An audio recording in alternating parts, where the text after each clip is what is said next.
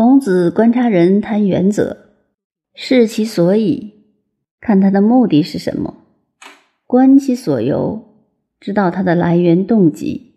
以法理的观点来看，就是看他的犯意。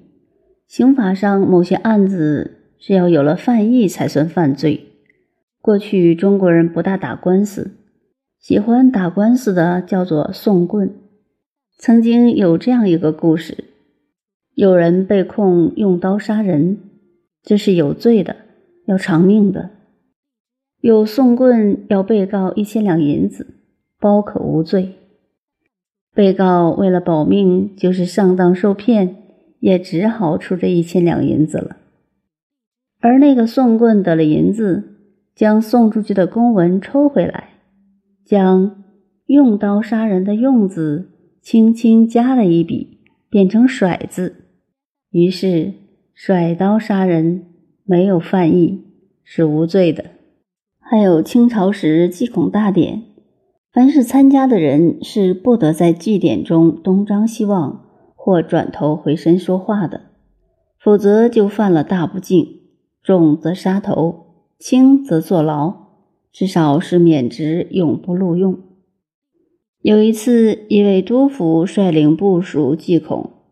在部署中同僚有戏，某甲到皇帝面前告某乙在祭典中回头说话，于是皇帝下命令督府查明这件事。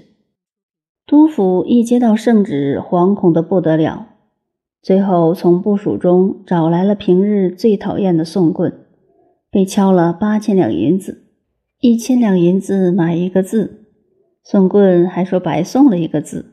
共有九个字：“臣位列前茅，不敢反顾。”这样答复上去，不但没有事，那个原告也不敢顶上去了，因为追究下去，你自己如果规规矩矩不转头，又怎么知道被告转了头呢？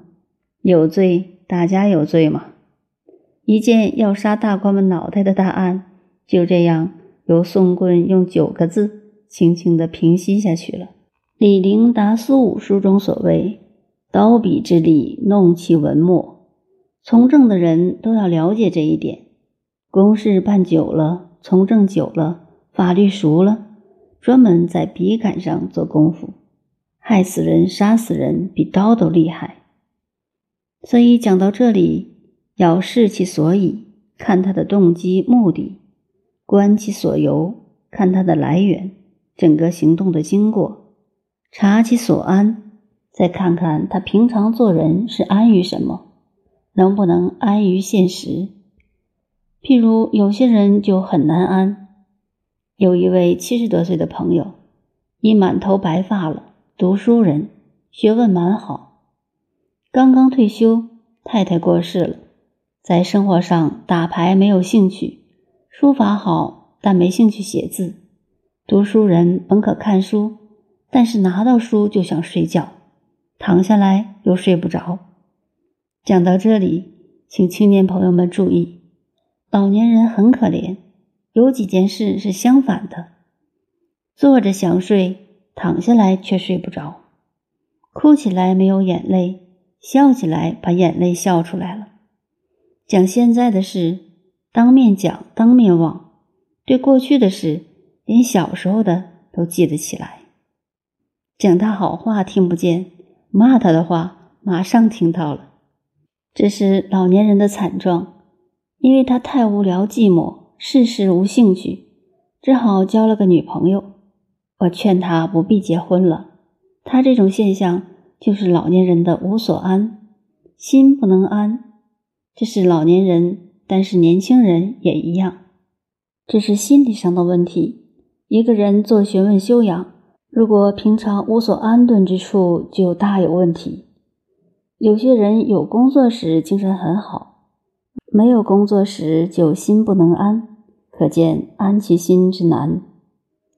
孔子以这三点观察人，所以他说：“人言搜哉，人言搜哉。”这个“搜”是有所逃避的意思。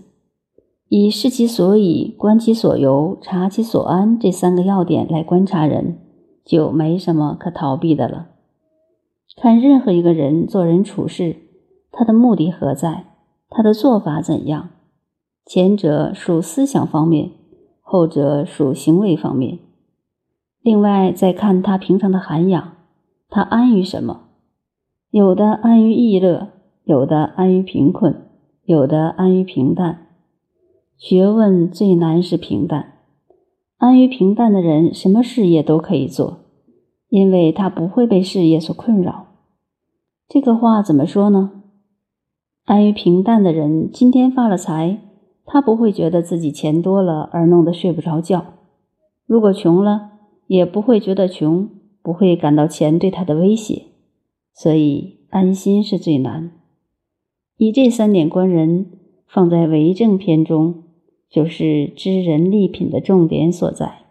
接下来的一句话是我们都熟悉的：“子曰，温故而知新，可以为师矣。”从文字上去解释，大家都知道，意思就是温习过去，知道现在的，便可以做人家的老师了。照表面文字上的解释，只此而已。实际上，我们要更深一步体会。温故说过去的，我们要知道，譬如讲中国历史上下五千年，二十五部大史，真不容易。唐史读历史的目的并不在拿学位，那么为了什么呢？为了温故知新，认识了过去就知道未来，这样可以为师矣。过去就是你的老师，前世不忘，后世之师也。温故而知新就是这个意思。这是什么道理呢？因为前面的成功与失败，个人也好，国家也好。是如何成功的，又是如何失败的？历史上就很明显的告诉了我们很多。刚才和人闲谈就谈到过，现在这一代青年做学问很难，不但要知道自己中国文化传统的根过去，也要知道现在社会的新学问，不但是国内的事，国外的事也要清楚，古今中外都要了解。所以，为政的人更要注意这事。为政到底是要有学问的，所以温故而知新可以为师矣。这样才真能施法过去的历史，判断未来新的事物的发展。